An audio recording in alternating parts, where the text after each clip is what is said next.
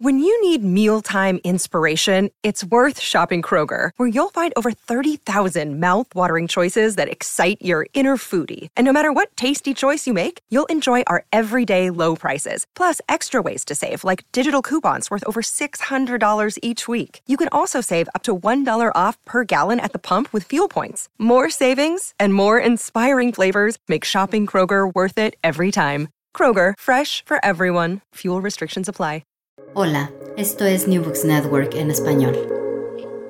Buenas tardes, buenas noches, buenos días. Esto es Otras Voces del Caribe, un podcast de New Book Networks en español. Les doy la bienvenida.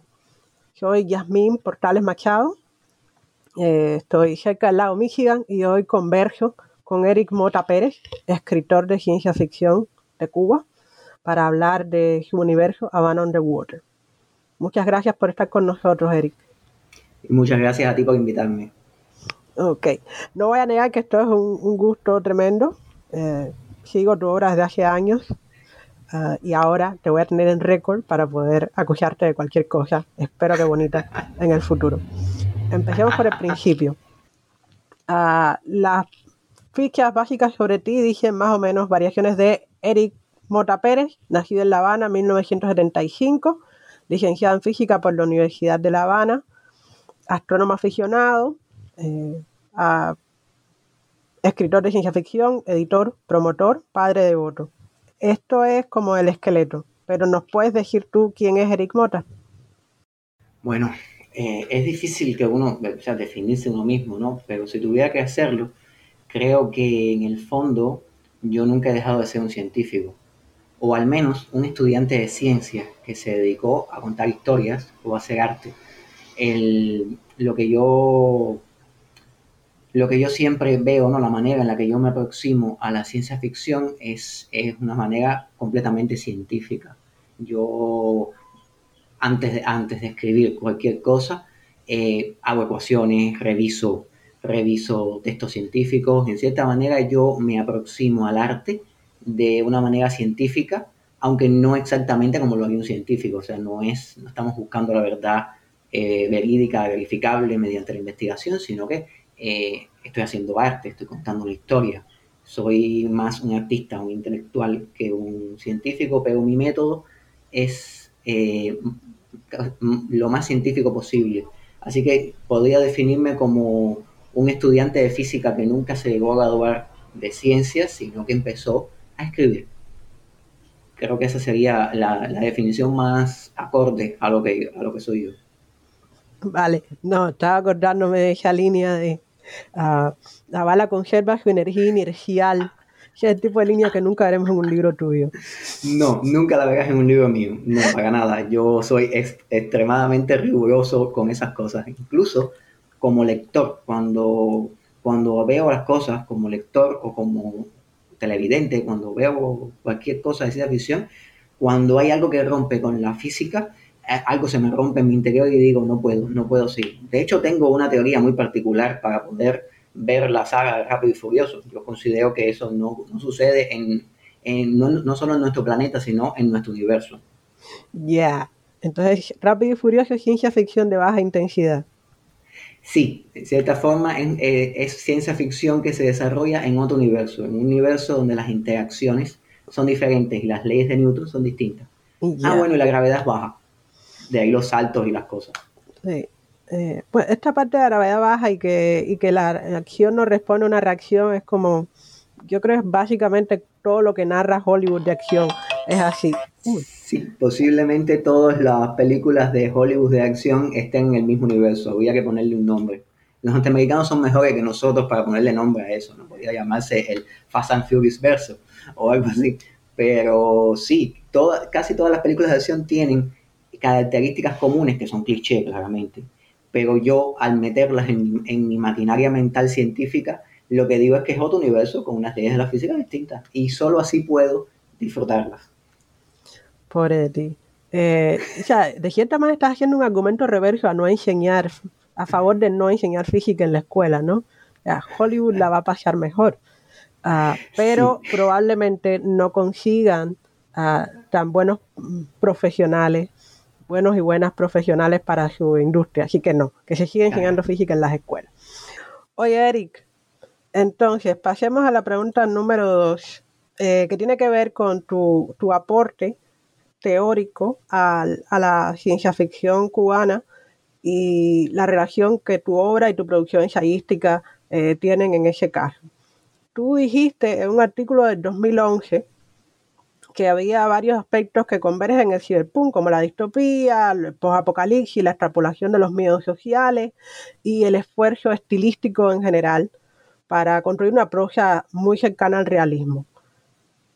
Y de cierta manera, quienes habíamos estado haciendo tu obra hasta ese momento, podíamos como ver un espejo, eh, no, un espejo no, un ejemplo claro de estos elementos en los relatos de Van Underwater y más tarde eh, en la novela, eh, a través del, hecho de esta geografía nacional destruida, de, que es como la, gran pesadilla recurrente ¿no? de, la, de la identidad nacional y de la reinversión de las relaciones geopolíticas en el planeta Tierra. Entonces, pero en tus palabras, ¿qué es el neociberpunk? Primero y segundo, ¿qué fue primero? ¿La historia o la idea o tu idea de, escribir ciberpunk cubano? Ok, vamos a, ver la primera parte, que es el neociberpunk cubano, o aquello que yo llamé neociberpunk cubano. Hay que ver eh, cómo trasciende eso, ¿no? Pero lo que sucede es, bueno, fundamentalmente, este movimiento, llamémosle movimiento, aunque no me gusta mucho la palabra, pero este, este, este movimiento surge cuando nosotros descubrimos tardíamente el cyberpunk. Es decir, el cyberpunk data del 84. Es decir, que todos los años 80, prácticamente todo el mundo, menos los países socialistas, estaba consumiendo eh, el, cyberpunk, no solamente eh, en, libros, sino también en películas. hubo un gran movimiento cinematográfico eh, dentro del cyberpunk. Entonces, Cuba vio algunos ecos de aquello. Pero realmente el cyberpunk no se empieza a leer masivamente, no se empieza a leer por los escritores que comienzan a escribir ya hasta finales de los 90. Entonces, recordemos, triste pero cierto, en los años 90 en Cuba fueron un periodo de retroceso en, todo, en casi prácticamente todos los sentidos. Fue el, periodo especial, fue eh, eh, no solamente fue un, una eh, no fue solamente sumergirnos en una crisis económica y en la pobreza y en la miseria, sino también fue una crisis ideológica.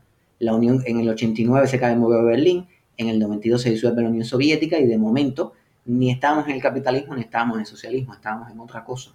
Y entonces leer Cyberpunk en los 90 en Cuba no es lo mismo que leer Cyberpunk en, no sé, en París o en Nueva York era diferente. Y entonces además un cyberpunk que llega tardío, llega eh, completamente fuera del lugar. Y entonces no solamente eh, eh, llega Gibson con su neuromante, llegan también otras influencias, llega, aparece Ghost in the Shell, que es un producto de los 90 de animación, que le dio la vuelta a todo el mundo, pero nosotros veíamos ese Ghost in the Shell, incluso cuando los que tuvimos la oportunidad después de ver, de descargar en internet los cómics de Appleset, yo, yo, yo veía el, el bad side de Appleset y me imaginaba sectores de mi ciudad, de que al mismo tiempo eran el Night City de Gibson. Y entonces toda esa conjunción de, de, fenómenos, de, fenómenos puramente sociales, asociados a la estética del cyberpunk, hacen que surja de manera natural, de manera espontánea, un cyberpunk diferente, un cyberpunk orientado políticamente. Eh, recordemos, el cyberpunk es una historia semi-realista, es una aproximación semi-realista de la ciencia ficción y son historias asociadas a la decadencia, sobre todo a la decadencia social. Y eso en el tercer mundo crece bien. Ahora, generalmente en América Latina y en el Caribe, la decadencia sucede por sufrir el capitalismo o por sufrir la colonización. En Cuba es distinto. En el Cuba eh, sucede por sufrir el capitalismo, por sufrir políticas de, mercado agresivas y prácticamente sin control y también por sufrir el socialismo o la resaca del socialismo o lo que quedó del socialismo. Y entonces eso hace un cyberpunk con latina, como yo le llamé, un cyberpunk diferente o un nuevo cyberpunk. A eso hay que adicionarle que estamos en el Caribe, que es distinto, que, que la religión no queda afuera, que no tenemos el pragmatismo norteamericano de estos son robots, estos son inteligencia artificial y hay personas que creen en Dios y los pobrecitos están ahí en su, en su imagen. No, en Cuba las personas le ponen un trapo rojo a los carros para que no se les rompa, porque no hay piezas de repuesto. Eso es el espíritu de Cyberpunk cubano.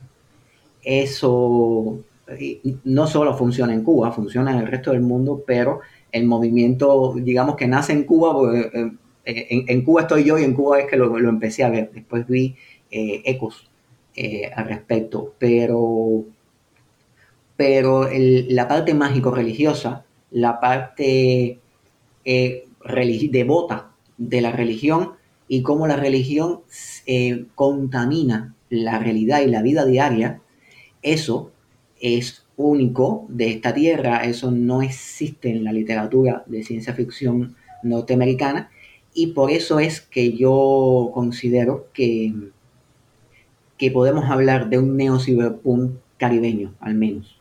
Posiblemente sea un neo-cyberpunk eh, americano, o sea, estamos hablando de que América Latina tiene una idiosincrasia diferente y sufre de manera distinta los, problemas de la modernidad y responde a eso. Y, creo que eso responde a la primera parte de tu pregunta, ¿no? Entonces, la segunda, ¿qué fue primero? Eh, ¿Podrías repetirme la segunda parte de la pregunta, Yasmin? ¿Qué fue primero? Eh, la anécdota, el argumento de Abandon on the Water o la idea de Eric de yo quiero convertir el cyberpunk en algo nacional, ¿cómo lo voy a hacer? Porque yo confieso que a mí me llegan las ideas, yo veo, yo veo personajes en, sus ambientes y trato de escribirlos, pero hay gente que tiene procesos intelectuales diferentes. Bueno, fue parte y parte. Estaba la anécdota, estaba, eh, confieso que muchos de los personajes son personajes reales, es decir, inspirados en personas que conocí que conocí cuando mi servicio militar, que conocí eh, cuando estaba estudiando en el militar, eh, cuando estaba haciendo las pruebas de ingreso para la universidad. Conocí muchas personas pintorescas que estaban eh, sobreviviendo, que estaban en la lucha, que estaban con una sonrisa en medio de la adversidad. Y entonces yo quería escribir una historia con, esa, con ese espíritu. Y al mismo tiempo, o sea que podía decirse que fue la anécdota primero, pero también cuando yo me leo con Ser de Gibson, al yo leerme Conde Cero, yo me di cuenta que, había un potencial enorme. En Conde Cero aparecen los, los, los, los olas, oas eh, del vudú haitiano, que al final son inteligencias artificiales disfrazadas de olas. Eso no me gustaba, pero yo decía, mi país tiene, para empezar, una complejidad cultural enorme. Si yo hago esto con, con, con los orichas, sería mucho más, eh, tendría mucho más, sería mucho más complejo. Y además, mi país es distinto, eh, es diferente, eh, es extraordinariamente diverso. Y entonces hay que hacer un cyberpunk distinto. Había esa necesidad, yo leía el cyberpunk que encontraba, incluso no solamente Gibson y los clásicos, ya, ya en esa época estaba eh, Neil Stephenson, eh, eh, otros autores de lo que ellos se hicieron llamar el neo-cyberpunk, eh, que no me llenaban, que, a mí como lector caribeño me parecía que no era suficiente, que faltaba algo ahí. Y entonces, bueno, cuando falta algo, no lo busques más, hazlo, hazlo tú mismo, ¿no? Entonces, creo que fueron las dos cosas. Creo que fue, esa anécdota podía haber terminado en otro tipo de historia, pero la necesidad de hacer eh, mi versión, la versión cubana, la versión, coger ese cyberpunk, echarlo a perder y convertirlo en cyberpunk. Eso, esa necesidad mezclada con la historia que ya existía y mezclada con todos los sentimientos encontrados que yo tenía en esa época, sentimientos de corte político, de corte ideológico, de corte religioso, eh, de, muchos tipos, ¿no? Entonces, en cierta forma, Van Underwater me ayudó a canalizar muchas emociones a suavizar muchos odios, a, a ver la realidad de una manera más asombrosamente esperanzadora. Wow, ok, eso no lo esperaba. Ah, volveremos sobre el asunto de tu relación con la religión. Ajá. Seamos honestos, de nuestra relación con la religión y cómo se proyecta en Havana Underwater uh, más adelante. Ahora quiero ir en otra dirección. Oye, Eric, mira, eh, yo, bueno, tú sabes que ahora me dedico a, estoy en, la Universidad Northwestern con, con nuestra común colega Emily Maguire. Eh, un saludo para Emily desde acá. Eh, y bueno, acabo de pasar mis, eh, uno de los rituales del estudiante de doctorado, que es el examen de el examen de categoría, se diría en español, creo. Allí tropecé en ese proceso de lecturas diversas, tropecé con dos textos que eh, cada uno en su momento me hizo pensar en ti.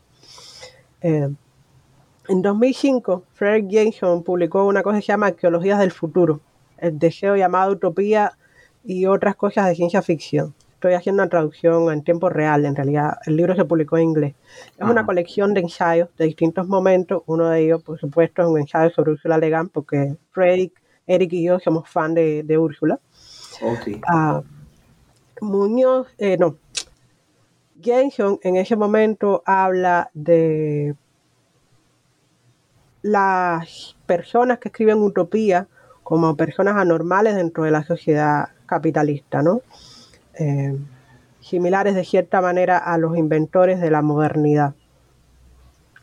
Y yo me quedé pensando en ese momento, bueno, todos los escritores son de alguna manera inventores y utópicos.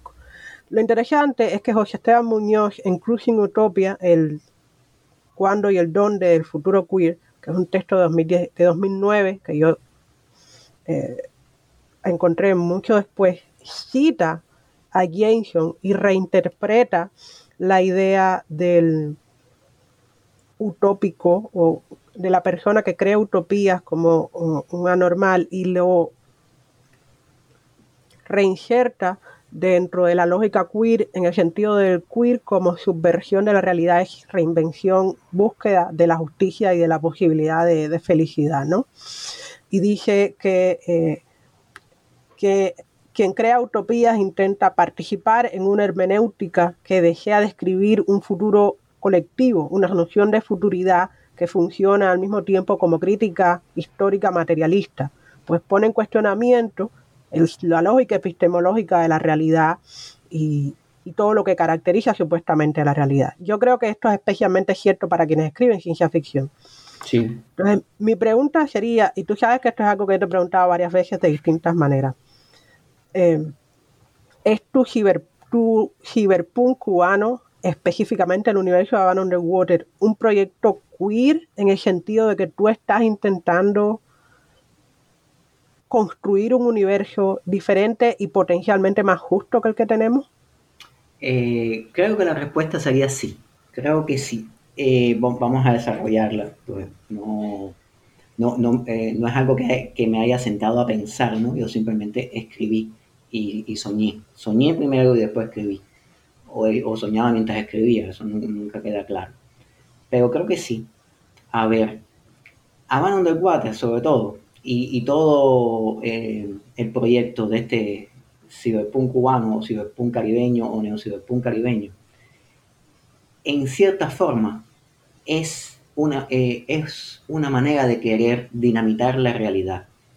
Al final, todo escritor cambia un poco la realidad. Los escritores de ciencia ficción tienen más licencia todavía para cambiar la realidad siguiendo ciertas normas que son las de la ciencia, que generalmente nadie tiene nadie, salvo los guionistas de Rápido y Furioso, tiene un problema con la ciencia. Generalmente la gravedad cae hacia abajo y punto. Pero en el caso mío en particular, yo tenía muchos problemas con la realidad. No solamente el hecho de crear una sociedad radicalmente distinta. Y no estamos hablando de buscar una utopía en términos de escribir una utopía o redactar una utopía. De hecho, estaba haciendo todo lo contrario. Estaba redactando una distopía, una distopía. Estaba haciendo una sociedad tres veces más violenta de la sociedad en la que yo vivía. Pero, en pero ahí hay un reclamo de querer cambiar las cosas, de querer mostrar, exagerar y mostrar lo terrible para que la realidad de cierta manera nunca llegue ahí. Es exorcizar un demonio. Pero lo, interesante es que Aún Underwater no solamente es un cyberpunk, no solamente es una distopía, también es una ucronía. La Guerra Fría funciona diferente, el final de la Guerra Fría es distinto, la geopolítica del universo de Aún Underwater es radicalmente diferente. Es una ucronía sin las reglas de la ucronía. Eh, eh, para refrescar ideas, en la, ucronía tú haces un pequeño cambio en el pasado, en la historia, y generas un presente distinto, pero ucrónico. Es decir, los nazis ganaron la Segunda Guerra Mundial y tenemos el hombre del alto castillo, una California contemporánea, pero ocupada por los japoneses. Y así, hay montones de, de, de ucronías. Esta Underwater básicamente no explota tanto la ucronía como el cyberpunk y la distopía, pero todo el universo se basa en un evento distópico, que es que simplemente la Guerra Fría, en algún momento, la Guerra Fría clásica, estamos, eh, hay varios tipos de Guerra Fría y ahora creo que estamos, estamos en, en, en otra especie de guerra eh, tibiecita, pero pero realmente eh, la Guerra Fría ortodoxa y clásica no termina con el colapso de la Unión Soviética, sino termina con un ataque nuclear soviético hacia Estados Unidos, uh -huh. lo cual termina en no en que el mundo completo es una utopía o distopía socialista, sino que los soviéticos además lo abandonan y se van al espacio. Es decir, el mundo queda destruido por la guerra y sin posibilidad de levantarse. Queda completamente a merced eh, en desorden, a merced de los señores de la guerra, a merced de las mafias, a, a merced incluso de corporaciones religiosas que funcionan como mafia más que como iglesias. Y entonces uh -huh. este tipo de, de, evento crónico genera una distopía cyberpunk. Es decir, que en cierta manera yo estaba completamente inconforme con cómo sucedían las cosas. Y no tiene nada que ver con, con, algún tipo de polarización política, no tiene nada que ver con que yo haya sido de izquierda eh, o haya sido de derecha. No, no, no, no es en ese sentido, es en el sentido en que el cambio fue muy abrupto y en lo personal el cambio ocurrió en... Eh, yo, yo estaba, yo terminé la secundaria en, en 1989, es decir, termino la secundaria y se me cae el muro de Berlín, en todo el pre, y cuando termino el pre, que voy a, que paso el servicio militar, se disuelve la Unión Soviética. Es decir, eh, el mundo de mi niñez se me destruyó en tres años, en, tres años que son la adolescencia. Si el muro de Berlín hubiera caído un poco antes, yo me hubiera tenido que adaptar a un universo distinto, y si hubiera caído un poco después, hubiera sido un poco más, más maduro. Es decir, había una incomodidad adolescente sobre cómo fueron los cambios. Además, confesémoslo, el cambio no fue ventajoso para nosotros. A lo mejor con la caída del muro, la caída del muro de Berlín benefició mucho a los alemanes. No lo dudo. Pero a Cuba no la benefició en, en, para nada. Fueron momentos realmente difíciles. Sin ponerse a, a, ver de quién fue la culpa ni qué fue lo que pasó. La realidad es como es y la aceptamos. Ahora, en mi mundo de fantasía, yo, yo protesto en mi mundo de fantasía yo tengo derecho a soñar un mundo mejor. O lo que es lo mismo, soñar un mundo peor para que no se cumpla. Que eso es lo que funciona con la distopía. Yo he visto muchas personas que han atacado la idea de escribir distopías como, como pretender escribir algo terrible y que lo que hay que escribir es de cosas buenas. Mira, a mí las distopías, a mí las, las utopías, me recuerdan peligrosamente al realismo socialista. O, peor aún, a la ciencia ficción socialista. Ese pecus perfecto del futuro y ese hombre del mañana y ese homo soviético de, futurista realmente no me gusta porque es una mentira, es completamente falso, es lo que hizo que se desintegrara la Unión Soviética. Pensar que los seres humanos que habitaban en ese país eran perfectos y no lo eran. Eran, eran personas egoístas, como todo el mundo. Eran personas que necesitaban el capitalismo y cuando lo tuvieron, bueno, pues ahí tenemos eh, lo que sucedió en Rusia en los años 90. Entonces, eh, pienso que escribir distopías es también crear un mundo mejor. Es también aspirar a un cambio positivo, mostrando el peor cambio posible. Redactando, no soñando, redactando el peor universo posible para soñar cambiar la realidad, para tener un impacto en los lectores y que digan, mira, por este camino no podemos ir. Así que sí, creo que en efecto es un proyecto queer en el sentido que me dices de, tratar de soñar una, utopía, sí. Ah, voy a agitar. Esta, para quienes le meten a esto de ir a buscar las citas y nos escuchan, ah, voy a agitar el texto de, este, Esteban Muñoz, la página 26. Uh, the queer utopian creator attempts to participate in an hermeneutic that wishes to describe a collective futurity, a notion of futurity that functions as a historical materialistic critique, and call into question what is epistemologically there and signal a highly ephemeral ontological field that can be characterized as doing in futurity. Fin de la cita. para quienes disfrutan ese tipo de cosas. José Esteban, donde quiera que estés, muchas gracias por habernos legado frases tan buenas que sirven para entender mejor eh, las locuras que escribimos en el Caribe. Sí. ¿Qué tipo era? Eh, oíme, Eric, esto mm, nos lleva de cierta manera de vuelta a tu relación, bueno, a nuestra relación con dos elementos que son súper importantes en la cultura cubana. Uno es el legado de la esclavitud, y el otro es el legado de nuestro, nuestra propia religión. A mí me encanta esto de decir que vengo de un país que tiene el extraño honor de haber inventado una religión y de haber puesto al mundo a borde de la guerra nuclear. Cierto. Somos geniales. Somos lo máximo. Oye, Eric, eh, hay una cosa que va y viene eh, en tus textos, que Rachel Price nota en su libro Planet Cuba, Art, Culture and the Future of the Island de Berge Book 2015, que admito que yo no había reparado en ello hasta que leí el comentario de Rachel sobre el universo de Van Underwater. Probablemente es un punto ciego porque yo soy parte de la cultura de, que tú describes de una manera extrañada en, en, tu, en ese texto, ¿no? Uh, Rachel se refiere al espectro de la esclavitud, eh, que está asociada en Cuba, por supuesto, a la racialización y a al, tráfico humano, a la explotación de las personas africanas y afrodescendientes para la construcción de la floreciente economía que justificó tanta guerra y tanta sangre después. Eh, en el caso específico de Abandon the Water, ah, la esclavitud toma una nueva forma porque los orichas, que son inteligencias artificiales que viven en la red poseen personas eh, para poder caminar por las calles del universo material. Entonces, mi pregunta en ese sentido, ¿era inevitable que tú hablaras de, la, del legado de la esclavitud y del racismo en tu texto? ¿O crees que podrías haberlo evitado y lo hiciste porque, porque eso te importa? Bueno, eh, pienso que es inevitable tocar el tema de la esclavitud, por, muchos aspectos, ¿no? Más allá de que yo hubiera querido de todas maneras hacer un poco de énfasis en el asunto, pero es inevitable, porque cuando, cuando se analiza no solo la sociedad cubana, cuando se analiza toda la sociedad caribeña, e incluso cuando te vas en el Caribe más allá del Caribe hispano, cuando, vas, cuando analizas el Caribe francófono y el Caribe eh, anglófono, te das cuenta que hay un denominador común en todo, que es la explotación.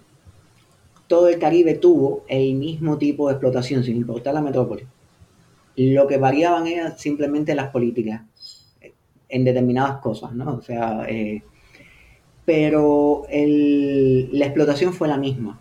Y la explotación continuada llega un momento en que hace un tipo de relación con el poder. Es decir, el poder se relaciona con los de abajo siempre de la misma manera.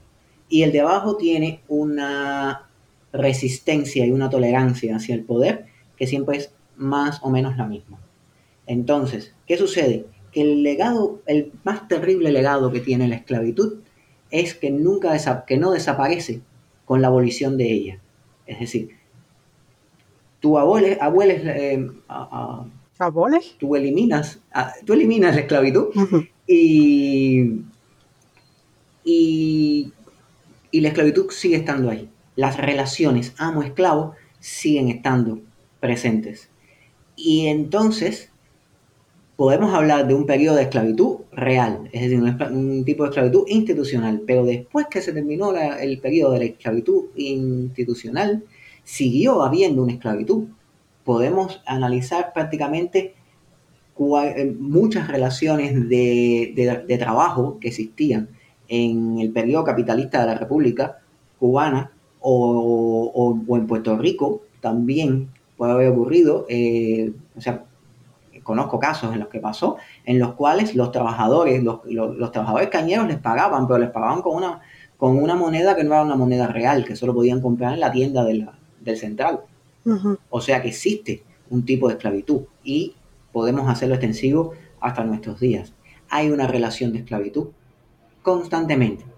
Desde, desde la manera en la que un jefe se dirige a un subordinado, y el subordinado sabe que el que está en poder del jefe perder su trabajo. Ya ahí hay una relación amo-esclavo. Existe. Entonces toda nuestra sociedad está permeada del el temor de la esclavitud, de que tú tienes dos opciones. Tú tienes la opción de trabajar en un sistema en el cual la relación es de amo-esclavo o simplemente no trabajas y te mueres de hambre.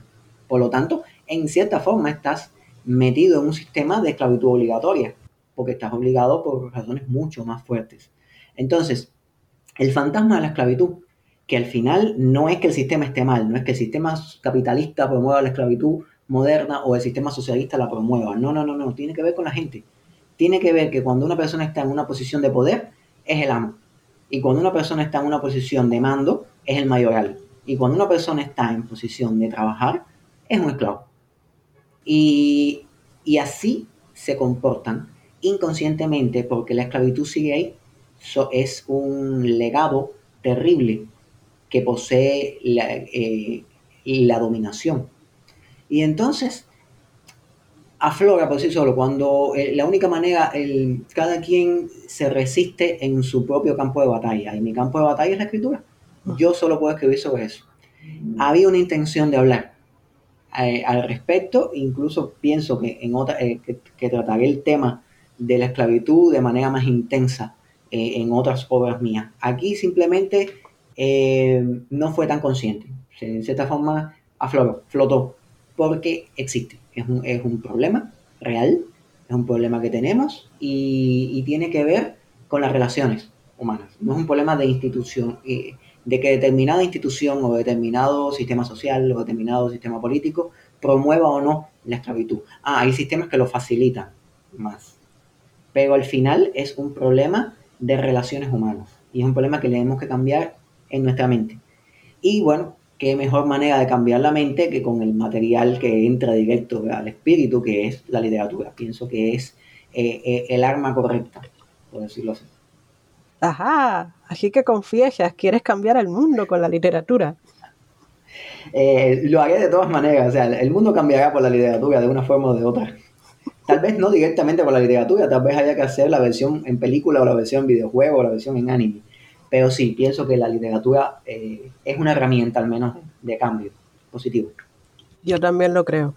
Ah, y me alegra que estemos aquí hablando de eso, de cómo la literatura cambia nuestros mundos y puede cambiar el mundo de otras personas también. Eric, uh, esta es casi la última pregunta que te voy a hacer en esta charla. Al principio de nuestra conversación ah, mencionaste que tú tenías, tú sentías inconformidad no solo con tu realidad, sino también con tu, con tu religión, con tu, eh, tus experiencias espirituales. Es llamativo que en Abandon the Water no solo casi todos los personajes tienen algún tipo o parecen tener algún tipo de creencia religiosa, sino que eh, las divinidades eh, del panteón cubano han cobrado vida como inteligencias artificiales producto de la evolución. No que eh, la evolución de entidades autoconscientes, racionales dentro de la Internet sea una cosa extremadamente novedosa, pero sin duda el giro que tú le das es inesperado. Sobre todo era inesperado en 2010. Y también es inesperada la resistencia dentro de la fe que manifiestan muchos de sus personajes. ¿Puedes hablarme un poco de eso, acerca de la extraña relación de creencia crítica que tienen tus personajes? Bueno, eh, bueno, hablarte de este tipo de, relación extraña con la fe, te tendría que hablar un poco de, mi camino con la religiosidad. Yo fui una persona educada, bueno, educada en el sistema de educación eh, cubano de los años 80, que es un, sistema de educación que no solamente era, ateo, excluía a Dios, sino que además era marxista-leninista.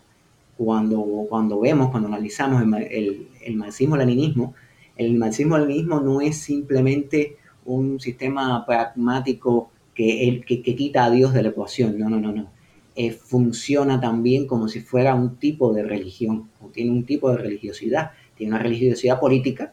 Los padres del marxismo son eh, en cierta forma figuradas eh, como deidades, y la ciencia. El marxismo-leninismo, por lo menos el del modelo soviético, la ciencia era era Dios, funcionaba como Dios. Ser un científico era como ser un sacerdote de una religión, de la, de la verdadera y única fe. Entonces, este tipo de, educación, que, que, me niego a considerarla 100% atea, eh, contrastaba un poco con lo que yo veía en casa.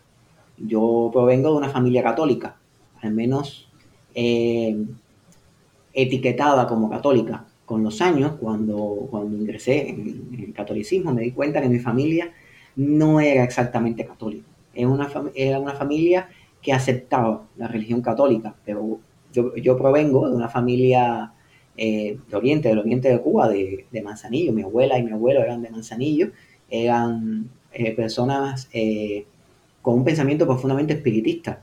Mi abuela era una especie, bueno, la abuela de mi abuela era india, india taína, y, rezaba el sol en las mañanas, me contaba mi abuela. Mi abuela misma veía los espíritus, tenía premoniciones, sentía eh, cosas, e incluso podía ocurrir que de madrugada ella se despertara dando gritos y diciendo soñé con fulanito, fulanito se murió. Un pariente lejano que podía estar en los Estados Unidos, podía estar en Oriente, y tres días después llegaba el telegrama con la notificación de su muerte. Y su muerte fue el día que mi abuela eh, lo vio. Eh, mi abuelo era, místico, era una persona con una sabiduría espiritual enorme. Y entonces, este, para mí, eh, yo, a mí me dejaban jugar con, los cocuyos, que eran las almas de los ancestros. Después me entero que es una tradición taína, aquello. Y entonces, esta, esta, esta extraña manera de criarme, cuando el sistema colapsa en el 92, cuando el sistema marxista-leninista colapsa, muchas personas se reencontraron con Dios a su manera. Y para mí fue como que un proceso un poco más natural, porque ya yo tenía una extraña religiosidad ahí, una conciencia de la espiritualidad, pero al mismo tiempo me quedaba claro que esta espiritualidad era, eh, tenía unas reglas y unas reglas casi científicas, lo, empecé a ver de una manera bastante científica. Y entonces, pude apreciar ¿no? que la sociedad cubana es una sociedad muy diversa en términos de fe y también muy tolerante, asombrosamente tolerante. Tal vez exista un discurso intolerante en algunos líderes religiosos, pero la, la sociedad es tolerante. Es decir, he visto a católicos decir, eh, tienes que ir a ver un babalao. Y he visto a babalaos decir, pero mira, eh, todo proviene de Dios. Y, he visto personas extremadamente materialistas que cuando tres veces le sucede algo malo dicen tengo que ir a Guanabacoa, tengo que ir a, registrarme. Y entonces, este tipo de compatibilidad entre, la, entre ambas fe, que parece prácticamente una compatibilidad de lenguajes de programación y de sistemas, es lo que genera en las personas no solo una tolerancia, sino también eso que tú llamas fe crítica, es, eh, hay una fe, pero también eh, existe un sistema. La fe proviene de un sistema. Y supongo que dentro de mi mente eh, habita la espiritualidad y habita la, verdad científica y no hay ningún, ningún problema con ello porque la espiritualidad también tiene reglas igual, igual que lo tiene la ciencia. Y simplemente no podemos medir a Dios, no podemos demostrar su existencia, pero eso no significa que no exista y no significa que los sistemas religiosos no tengan su regla más allá de toda fe. Entonces, bueno, esto me ha ayudado mucho en, mi fe, en mi religión, en lo personal, y también me ha alejado del fanatismo, supongo. Supongo que, ver la vida de esta manera espiritual y pragmática al mismo tiempo, que es como, como la ve el, el universo Yoruba. El universo Yoruba es un universo completamente pragmático y al mismo tiempo espiritual. Eh, las deidades existen, eh, existen los hechizos, existen la, espiritualidad, existen las dichas, pero al mismo tiempo todo tiene una regla. Al mismo tiempo hay que tener los pies en la tierra, no es simplemente eh, no tenemos no tenemos comida, vamos a rezar para que nos traiga comida. No, no, no, hay que hacer algo. Rezamos para que, para que la búsqueda de la comida llegue a buen término es lo que eh, es el sentido del EWA, ¿no? Es el sentido de que tú no le estás pidiendo al EWA eh, algo imposible. Tú vas a salir a luchar las cosas, a luchar tus cosas y tú lo que le pides al EWA es que te abra los caminos, que te dé luz y desenvolvimiento, ¿no? O sea, al final eh, lo espiritual no está divorciado de lo material, son dos partes de, un todo, ¿no? Y entonces este tipo de, esta, la cosmogonía yoruba es muy apropiada a mi manera de pensar, que proviene de esta espiritualidad que no fue dogmática y al mismo tiempo de, esta, de, este pensamiento científico y en cierta forma materialista, pero eh, e, era no idealista, pero no era del todo materialista. No sé si responde tu pregunta. Bueno, sí, a ver, no hay una respuesta o una no respuesta, ¿no?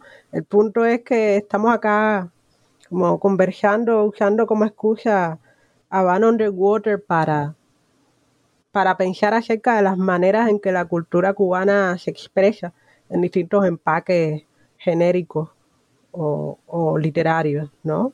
Yo creo, a mí me llama la atención todo lo que has contado acerca del pasado de tu familia, y de cómo esto, o sea, la historia de tu familia, eh, el catolicismo, el espiritismo de cordón, eh, eh, la religión yoruba, las distintas ontologías, y me, me parece sobre todo extremadamente optimista tu idea de que Cuba no es un lugar donde el fanatismo tenga tierra fértil. Esperemos. ¿no?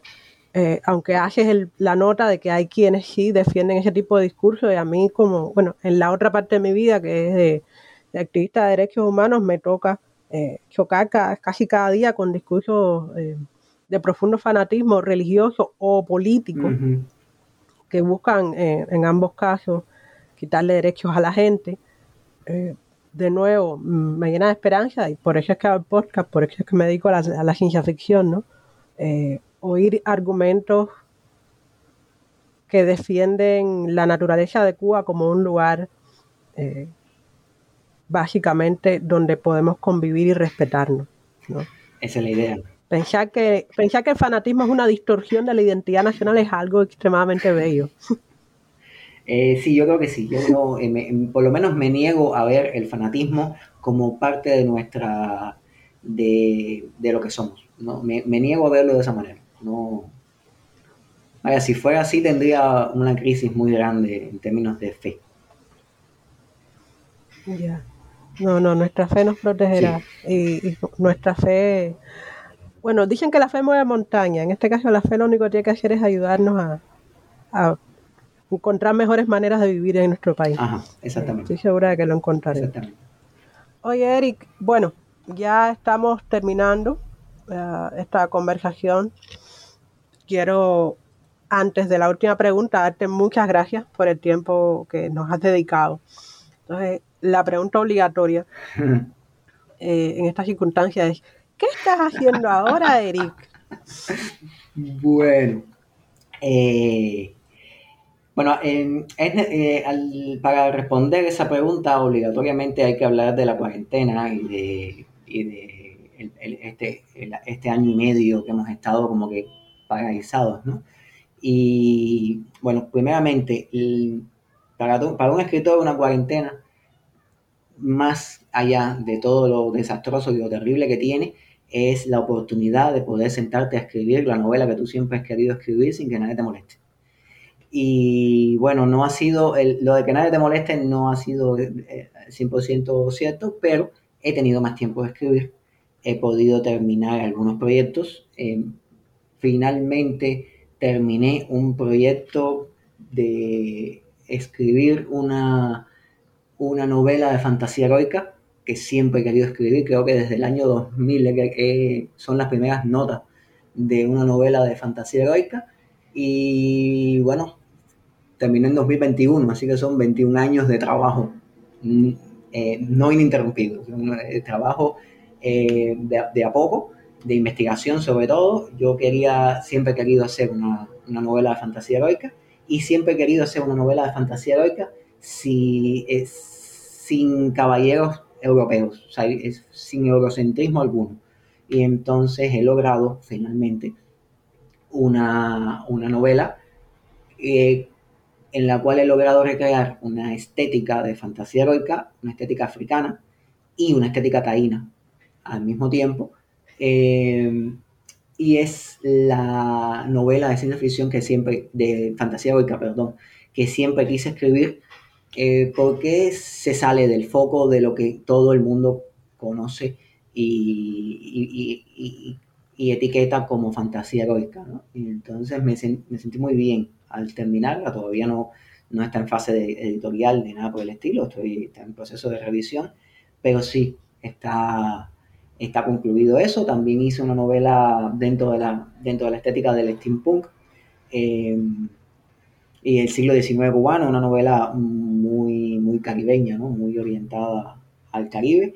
Y entonces, bueno, sí, este año de cuarentena ha sido para mí muy bueno, no solamente en términos de que he podido escribir muchas cosas, he podido dedicarle tiempo, he podido cerrar capítulos en muchos proyectos intermitentes que tenía, sino que también he podido centrarme en promocionar la lectura, en, en hacer trabajo en las redes sociales eh, promoviendo la lectura, promoviendo la ciencia ficción. He entrado en, en, algunos proyectos de antología que, que, bueno, ahora entre la cuarentena, la crisis del papel y, y, el libro electrónico todavía no, no hay una luz al final del túnel para los proyectos de antología, pero sí. Eh, con Alejandro hice un proyecto de, de, ciencia, de, relatos de ciencia ficción cubana eh, con Rafael Grillo tengo un proyecto de relatos de cyberpunk cubano y con los muchachos de la Sociedad Dominicana de Ciencia Ficción y Fantasía tengo un proyecto de afrofuturismo, de hacer una antología afrofuturista y afrofuturista centrada en, el Caribe. Y bueno, son proyectos que poco a poco iré avisando cuando vayan encontrando eh, destino, ¿no? encontrando eh, ya se vayan concretando en el libro, propiamente dicho. Y bueno, las buenas noticias es que finalmente eh, the Water va a volver a salir, una reedición eh, más completa, más revisada. Bueno, va a salir por dos, por dos editoriales distintas. ¿no? por Indómita Luz, una editorial argentina, saldrá Abandon the Water. La primera parte, una versión revisada y con más capítulos, como, como que la novela em, que salió por Atom Press de 2010 fue la novela tal y como salió de mi mente. Y esta es como que la novela después de correcciones hechas cinco años después, con calma, eh, cerrando algunos puntos. Y será como que Abandon the Water la edición definitiva. Y por Hypermedia saldrá también Abandon the Water, pero esta vez no solo Abandon the Water, la Abandon the Water clásica, que ahora se llama Abandon the Water desconectado, primera parte, porque terminé la trilogía de Abandon the Water, es decir, la que todo el mundo conoce como... Pausa, pausa. Eric terminó la trilogía. ¡Sí! Sí, terminé la trilogía. Dos segundos. ¡Ah! Me desmayo, estoy en un concierto de los Beatles. ¡Sí! Pausa. Ahora, sigue hablando. la trilogía, la que conocemos ahora como Abandon the Water, es desconectado. Es Abandon the Water, primera parte, desconectado. Después, la su segunda parte sería Los propios rusos y la tercera parte, Un dólar para la Virgen. y eso sería la trilogía de Van Underwater que saldrá próximamente por Hipermedia. Eh, próximamente, no tengo una fecha todavía. Recordemos que con esta, eh, el, mundo editorial está cambiando todavía con el asunto de la pandemia y no, no tengo una fecha todavía para decirte tal día hacemos el lanzamiento y va adelante Van Underwater. No, todavía no, no puedo decir eso depende de cosas por encima de mí, ¿no? de, cosas que tienen que ver con el mercado editorial, etcétera. Pero sí, próximamente, coming soon, las tres tomos de Underwater, eh, finalmente, finalmente. No me detendré ahí, eh, seguiré avanzando por la cultura de mi país, o sea, el universo Van Underwater no se va a detener.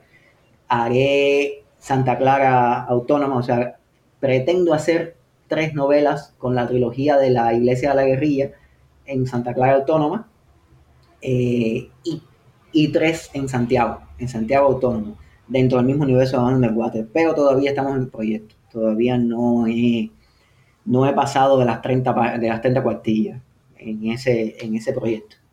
Y, y bueno, también saldrá por República Dominicana, finales de este año, el año que viene, Memorias del Mar de Digac, que es una selección de los, los cuentos que tenía sueltos, que no habían aparecido en ninguna antología y que más me gustaban, los metí todos en un, todos en un volumen. Hay dos, dos cuentos de Havana Underwater.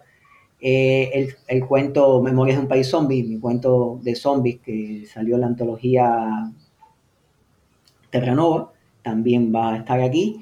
Y, y, algunos cuentos, y, otros cuentos aislados, ¿no? Que, no tienen, que no tienen que ver con este universo que finalmente pude meterlo todo en un, en un, en un, solo, un solo volumen. ¿no? Y, y, ya cierro también una etapa de tener cuentos que no estaban publicados, que estaban publicados en antología, que estaban regados por ahí, etc. Ahora todos esos cuentos están metidos en, en, un solo libro que saldrá en República Dominicana. Esperemos que en la Feria del Libro de, de Dominicana del, del 2022 eh, sea cuando sea porque igual no puedo darte una fecha porque todavía estamos en una situación inestable respecto a la pandemia, respecto al, arranque cultural. Todavía no, estamos muy centrados al respecto, en eso.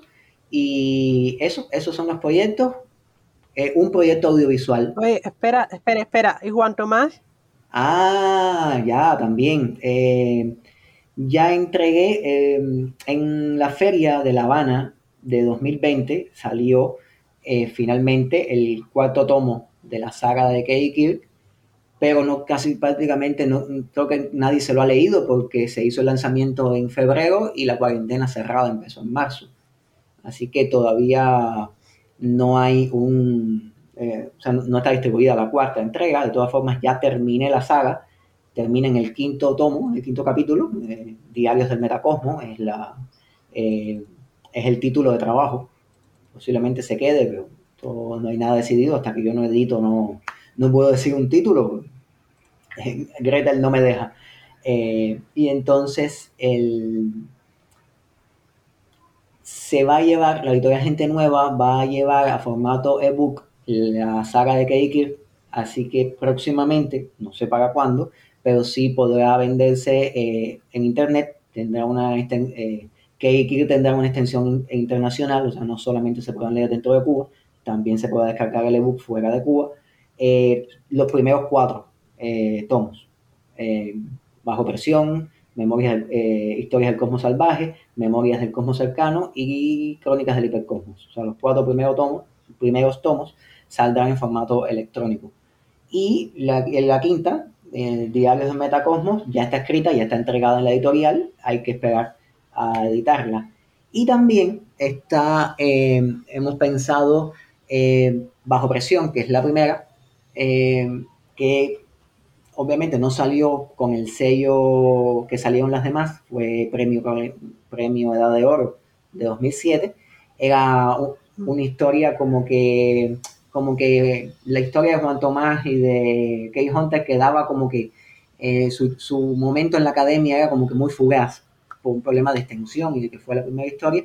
Y entonces como que reescribí esta bajo presión en una novela un poco más larga, un poco más compleja, y, como que recreando un poco más el, momento de ellos dos en la academia y espero que pueda salir en 2022 o 2023, no sé, no, no conozco mucho sobre el plan editorial, pero sí eh, cerraré la saga de Katie Kirk, mm, no sé si para siempre, eh, me gustaría que fuera para siempre, pero bueno, Katie Kirk a mí me persiguen como como Sherlock Holmes perseguía a Conan Doyle, ¿no? Y entonces no sé todavía, no ha matado a nadie, ¿eh? eh y, y entonces eh, le di un cierre. Es importante darle un cierre a esa saga eh, que me ha acompañado. Ha sido maravilloso escribirla y maravilloso ver el resultado que ha tenido en la gente. Pero bueno, ya va siendo hora de, de cerrar esa, esa historia y comenzar eh, historias nuevas. Y, bueno, ya, eso es lo que estoy, eso es lo que he estado haciendo. Ah, también eh, participé en un proyecto audiovisual junto al director de cine Stephen Core. Hicimos un cortometraje, es un, es un videoarte, es, una, eh, es un cortometraje que corto instalación que, que va a ser proyectado en cuatro pantallas y, o sea, es, es video arte, y es la versión cubana, muy cubana, de Johnny Memoni de William, eh, de William Gibson. Es asumiendo que, que Johnny Memoni es un, es un paquetero, es el, el, asunto del paquete, y que, lo que el, y que el chip que tiene Johnny en su cabeza es el paquete, es una actualización del paquete, y, y bueno, como yo hice el guion, el guion fue conjunto, la dirección fue conjunta, pero al final, tuve, eh, al final los orichas aparecen. No lo siento, William Gibson, pero eh, el afrofuturismo se impone. Fue un, proyecto maravilloso. Filmamos en enero del 2021 eh, de corre-corre con, con, los requerimientos de la pandemia, de que en, en febrero cerraban La Habana. pasamos mucho trabajo para filmar, pero finalmente pudimos hacer eh, un, un corto cyberpunk cubano eh, que espero que guste. En estos momentos estamos en, proceso de edición y, y, avisaré cuando, cuando pueda verse cuando, o, cuando salga. No, no, sé todavía, no tengo detalles sobre qué, haremos al respecto. Repito, la pandemia nos tiene eh, trancada la vida cultural, pero eh, seguiremos. Y entonces, bueno, como puedes ver, he estado muy activo últimamente, pese a la cuarentena. Sí. Oigo, oigo, oigo y, me regocijo. Ah, no, no te tengo ninguna envidia acerca de la productividad que conste. Yo no siento ninguna envidia por la productividad de Eric Mota, que ha usado la pandemia como dicen los libros de autoayuda que uno debe usarla. No, en medio del horror eh, nos quedan los cuentos de Decamerón y los libros de Eric Mota. Sí. Pero en fin, uh, yo, a ver, yo preservé mi salud mental y con eso me doy por satisfecho. Sí, yo escribiendo fue que pude preservar mi salud mental, realmente. A ver, yo, yo en fin, eh, distintas experiencias, creo que todas uh, respetables y, o sea, es importante, nos hemos desviado un poco del asunto, pero vamos a dejar la nota, ¿no? De, de respeto a la salud mental, todas las estrategias que quienes nos escuchan hayan usado para sobrevivir el horror de la pandemia y de la cuarentena, mientras no involucraran el daño permanente a otras personas, daño permanente o temporal a otras personas o incluso animales, son más o menos respetables. Todos tenemos nuestras maneras de, lidiar con el estrés y con la crisis. ¿no? Dicho esto, estoy feliz de que Erika haya lidiado con la crisis legándonos libros. Claro, había que hacer algo por, el resto.